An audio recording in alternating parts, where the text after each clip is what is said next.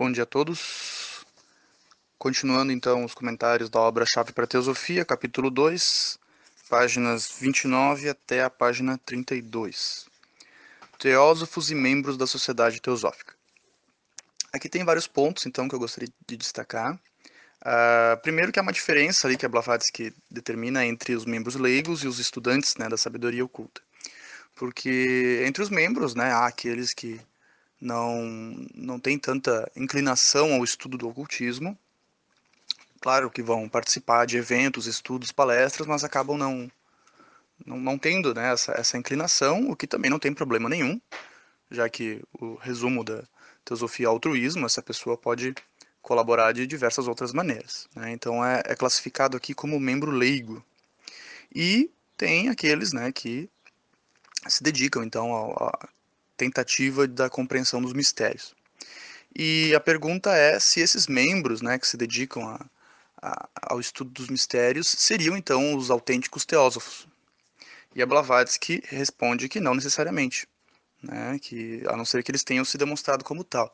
A questão então do teósofo é uma questão de conduta de vida. Né?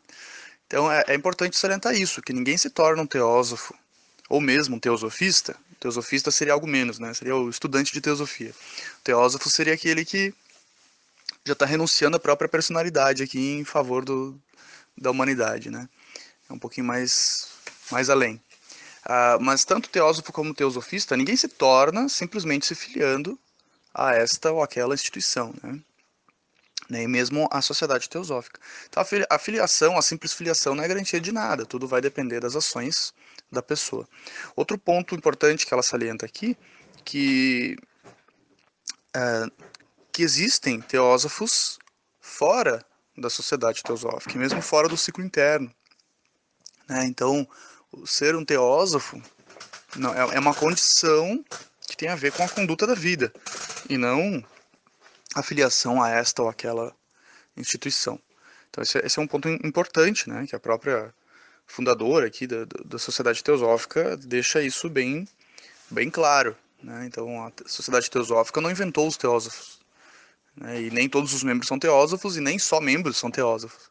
Né? É um termo que ela utilizou, que já existia, inclusive, né? cunhado pelos neoplatônicos de Alexandria, e que se refere a um certo tipo de conduta, e não a uma filiação a isto ou aquilo. Ah, Aqui, é, de novo, né, ela fala sobre as vantagens. Ainda sobre essa primeira pergunta, tem mais um ponto importante para salientar. Que muitas vezes, né, o pessoal, a, a filiação à sociedade teosófica, lembrando que não exige nenhum tipo de comportamento muito especial, a não ser o cumprimento do primeiro princípio, que é o da fraternidade, sem distinção de, de credos, etnias, casta, né? Ah, mas algumas pessoas se assustam né, com algumas uh, orientações e sugestões da literatura teosófica, como o vegetarianismo, né, então, um que o pessoal geralmente considera difícil, lembrando que é uma orientação e não uma exigência. Né. Existe a escola esotérica dentro da sociedade teosófica, que daí sim é, uma, é, uma, é um pré-requisito para adentrar nela, mas não a sociedade teosófica. Né. Muitos membros estão, estão na sociedade teosófica há muito tempo e não participam da, da escola esotérica. Ah, portanto, não tem nenhuma obrigatoriedade de nenhuma dieta, nem, nem nenhum outro tipo de comportamento muito especial. Mas há sim a orientação, né, evidente em diversas obras, sobre algumas questões. E o pessoal acha difícil né, essa questão, principalmente da alimentação, eu noto.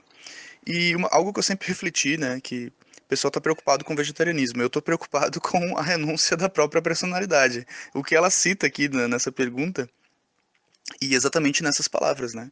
Então, a renúncia da própria personalidade.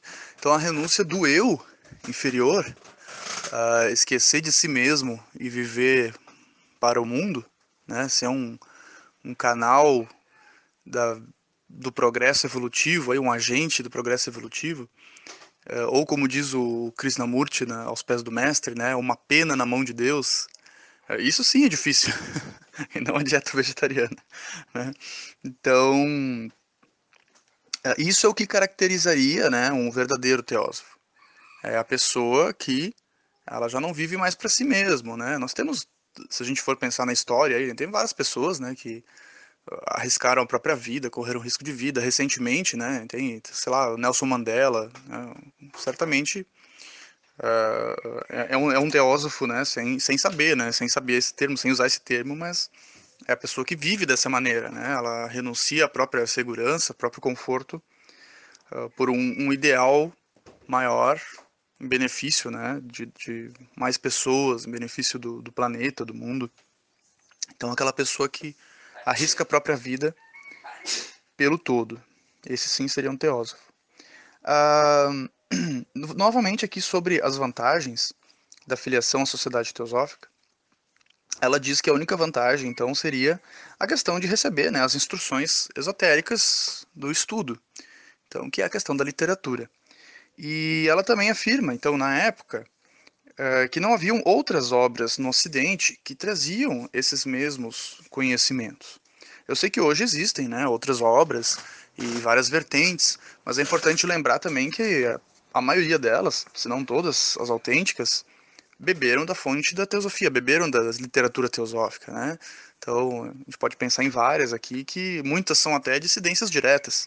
Então, membros da sociedade teosófica que saíram fundaram outra. E mesmo as que não são dissidências, é, é nítido né, a influência da literatura. A gente vê que tem, tem conceitos que foram retirados dali.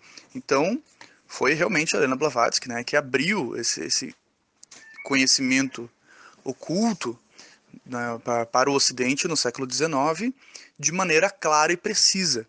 Então não é que esse conhecimento não existia, ele existia, mas ele estava, né, como ela relata aqui, de maneira simbólica, o que dificulta a compreensão. Então se tu não tem mais as chaves ali para para decifrar aquilo ali, né, tá criptografado ali, né? então a, a, a, literatura teosófica ela traz essa questão, essas questões do, do misticismo e de maneira clara e precisa é, e, e, de maneira científica acho que isso que é o, é o, principal de maneira científica que não vai necessitar necessariamente de fé mas a pessoa vai poder investigar por si mesma e comprovar se aquele princípio é autêntico através da própria experiência e dos testes que realizar ela até salienta aqui né, que existiam vários, vários espiritualistas na época, ocultistas, mas nenhum deles concordava né, nos assuntos principais, porque justamente cada um fazia seu próprio estudo.